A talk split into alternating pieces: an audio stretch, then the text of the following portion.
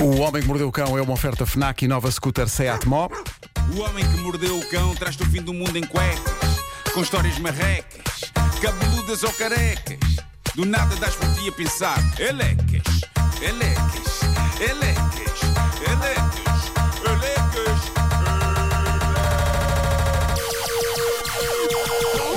O homem que mordeu o cão traz-te o fim do mundo em cuecas, elecas. O homem que mordeu o cão traz-te o fim do mundo em cuecas, elecas. Título deste episódio: Para quem gêmeos idênticos tiver, quem é quem é tramado de saber. Começar um bocadinho a rima. Isto, vai, isto vais reformar, arriscas-te a voar. É, é com rimas hoje, eh, o título. Era giro todo o cão Bom, agora bom. serem rimas. Hum, Pode ser um dia, que sim, hoje não. Bom, eu tenho aqui uma história que me levanta questões eh, sobre todas as pessoas que têm gêmeos, ouvintes com gêmeos idênticos, sejam sinceros, sobretudo quando eles são pequenitos. Vocês têm a certeza sobre quem é um e quem é o outro? É que uma senhora, mãe de gêmeos, com 45 dias de idade, ela não sabe. E foi ao Twitter desabafar, sendo que o desabafo tornou-se viral. Sofia Rodrigues, da Argentina, escreveu: Amanhã tenho de ir à esquadra da polícia para que me tirem as impressões digitais dos miúdos, para eu perceber qual deles é o Valentim e qual deles é o Lourenço. Claramente mereço o prémio de mãe do ano. Coitada, mas eu, pá, eu acho isto legítimo. Não, é, é difícil, não é? Acho que é difícil perceber. Mais tarde, ela atualizou, disse: tirámos as impressões digitais deles, mas não aparecem no sistema. Continuamos sem saber quem é quem. Depois ela conta que parece que um deles foi vacinado duas vezes por acidente. Ai meu Deus. Não há problema, ele está bem. E ela diz que, graças ao penso da vacina, ela agora consegue distinguir um do outro. E uma pulseirinha? Só que não tem uma certeza. pulseira segura. Uma pulseirinha? Ela, ela tem certeza se o que tem o penso é o Valentim ou é o Lourenço. A mulher não sabe se é de rir ou de chorar. A única coisa que sabe é que ama os dois, mas não sabe quem é quem. Entretanto, o Registro Civil da Argentina entrou em contato com a senhora e disse-lhe: Esteja tranquila, a gente tem maneira de a ajudar a destrinçar quem é um e quem é o outro. Eu acho que a pulseira pode ser uma boa hipótese. Sim, uma, uma pulseira segura. Mas antes é preciso saber quem é um e quem Lá é o está. outro. Claro. Não é? É descobrir quem é quem? Ela tem de pedir ajuda porque ela também não consegue pensar. Ela não deve dormir, não A é? minha teoria é que há gêmeos aí por esse mundo já crescidos que possivelmente têm os nomes trocados. Achas que a dada altura na acho que vida sim. trocaram? Eu acho que sim, eu acho que É. sim. Acho que sim. Não, e eles Pensem próprios nisto, olham para o gêmeos. espelho e pensam: sou eu ou sou o meu irmão? Exato, exatamente. Exatamente. Bom, ah, ontem dei por mim a pensar: epá, caramba, o Reddit é um sítio tão rico em histórias reais incríveis, tanto bom material para esta rubrica, que se calhar esta rubrica devia ter o seu cantinho no Reddit. E assim, ontem inaugurei o Reddit do Homem que Mordeu o Cão. Como é que funciona? A pessoa entra em reddit.com. Depois inscreve-se, tem que ter um username, uma Ok. password e depois procura por HQMC e encontra esta espécie de fórum onde a comunidade de ouvintes da rubrica pode trocar histórias, comentar o que aconteceu de manhã, etc.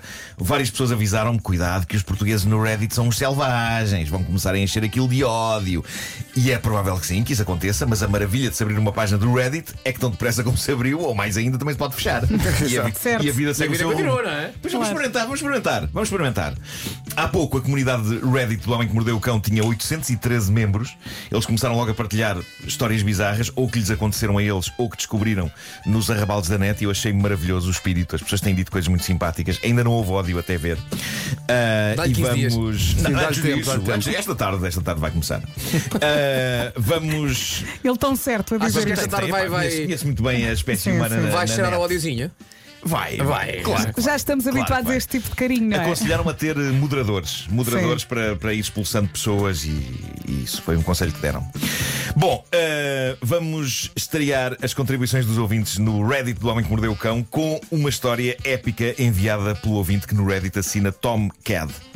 Bom, o, o protagonista desta história é um funcionário francês da indústria da defesa. Eu adoro esta história. Esta história é alucinante. O senhor é um funcionário da indústria da defesa, francês, tem 64 anos, está prestes a reformar-se, está há dias da reforma. E foi oferecido a este senhor o tipo de presente pré-reforma, ao qual, simpaticamente, eu diria não. E a verdade é que ele também disse que não, ele não estava nada convencido sobre isto. O que é aconteceu? Os colegas pensaram: epá, este tipo merece algo mais memorável agora que está a reformar-se do que um relógio em ouro ou equipamento para golfe. A questão, como vocês verão, é a seguinte: que mal tinha o relógio os tacos de golfe. Era perfeito, mas não. Os colegas acharam que Vamos ser diferentes. o que esse senhor precisava Ui, era de um emocionante passeio aéreo a bordo de um caça Dassault Rafale. Não sei se estou a dizer bem. Dassault. Dassault. Isto é francês, não é? Eu não sei, não percebo nada de caças. Eu fui pesquisar sobre este avião militar. Trata-se de um caça-bombardeiro de dupla propulsão com a asa em delta. Ah, Um pronto. avião. É esse, senhora. é esse. Um avião poderoso, um avião poderoso, rápido. E parece que passeios no assento de trás destas máquinas são coisa bastante cobiçada por amantes de aventura e adrenalina. E parece que não é fácil conseguir este tipo de passeio. Mas pronto, esta malta trabalha toda na defesa, tem as chamadas connections, ou, tratando-se esta de uma história francesa, as suas connexions, e prepararam tudo para fazer a surpresa ao Queriam colega. matar o homem. Diz-me só uma coisa, Nuno, antes de continuares com a história. sim, sim. Este colega tratava-se, nas tuas palavras, de um amante de adrenalina? Não! Bom, aqui reside a primeira Típica- falha. O típico presente que as pessoas dão pensando, se fosse comigo eu adorava. Ah, Primeira obrigada. falha, primeira falha deste bem intencionado projeto. Isto não, epá, não podia ter sido uma surpresa. E foi. Este homem, este homem tinha de estar preparado. Coisas tinham de ser explicadas a este senhor antes de se meter num voo, num caça destes. Mas foi tudo em cima da hora para ele não desconfiar. E de repente, sem ele ter pedido aquilo e eventualmente suspirando por um relógio e por tacos de golfe, este pacato cidadão de 64 anos vê-se a ser colocado no assento de trás de um caça pelos colegas sem grande explicação Ai, prévia de alguns procedimentos. Epá, o homem não queria isto. Olha que dia bem o passado. homem não queria isto. Olha, ele não sofre de coração, não? Não, não, Agora não. sofre. O homem não queria isto, eu também não quereria e ninguém me iria obrigar, nem que eu Que desatasse horror. à chapada e fugisse dali a correr. Mas eu nunca faria isto contra a vontade. Odeio-vos, seus. No entanto, o homem decidiu relutantemente alinhar. Diz a notícia que quando ele entrou para o assento de trás do caça, a pulsação cardíaca dele já estava a 140 por minuto. Eu não sei como é que mediram, mas estava. Sei que ele teve tempo de fazer um rápido check-up médico antes de o meterem no caça. O médico disse: Ok, o senhor está em condições de fazer isto, mas atenção, é pá, nada de exageros. Nada de exageros ao piloto. Não é? Claro. O senhor só tinha que estar Ele só sentado. tinha que estar sentado, não é? Mas a questão é, o que são exageros para um piloto, para quem aquilo é como conduzir um carro? Epá, mas eles sabem lá o que é exageros, é a vida deles, não é? Que tudo já deve ser meio banal para um, para um piloto de, de caças. E, e diz aqui então que o voo É que, arranca. vai- é que se tu vais num caça, não podes, o homem não diz, olha, calminha, mas vamos, vamos a 60 a hora. É isso aí. Tenha calma, Só passear é? um bocadinho, ver que, vista. não é? Não, não. Bom, o voo arranca, ou levanta, e a dada altura. O piloto parece que fez uma subida de 47 graus a toda a velocidade. E a notícia diz o seguinte: nessa subida, tanto o piloto como o passageiro, o senhor que só queria reformar-se e ir para casa, foram obviamente enterrados com toda a força nos seus assentos. Como ditam, aliás, as leis da física, não é? Claro, mais ali.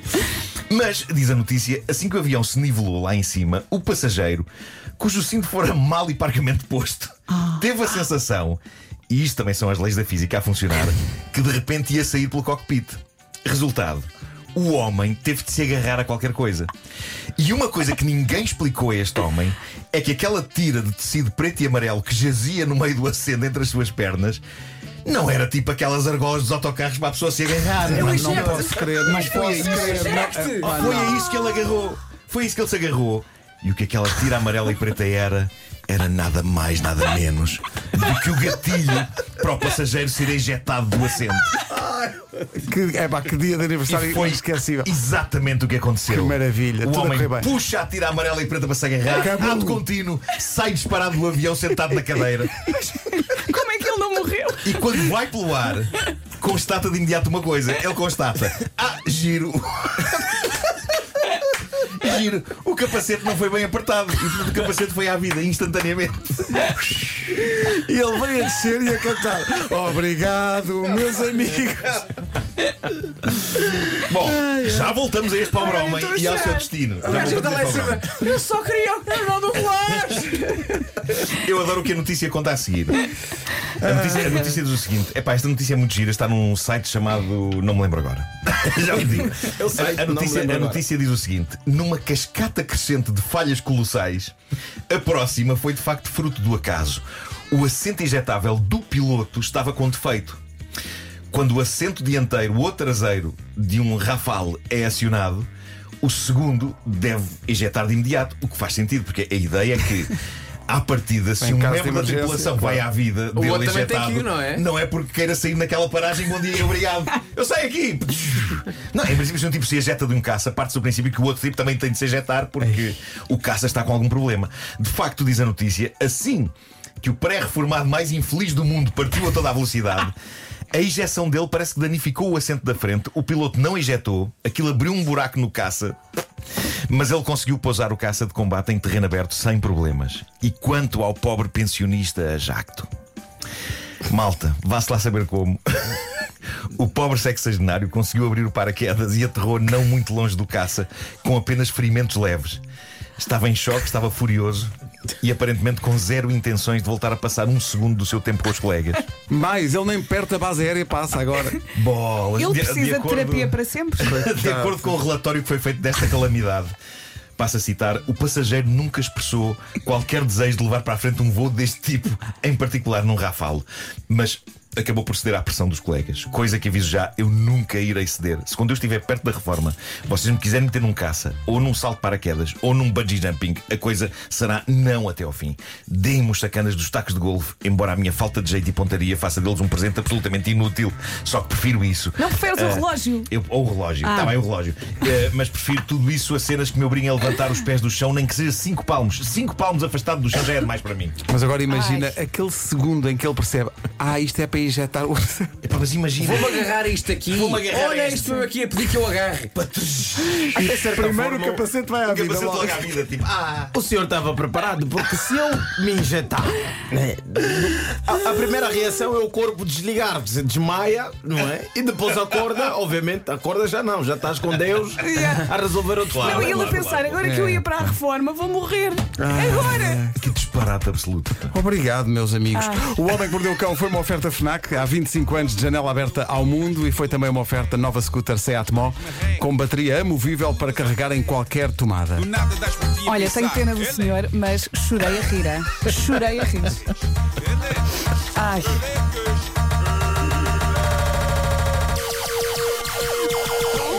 O homem que mordeu o cão traz-te o fim do mundo em cuecas. Ele é. O homem que mordeu o cão traz-te o fim do mundo em cuecas. Ele é.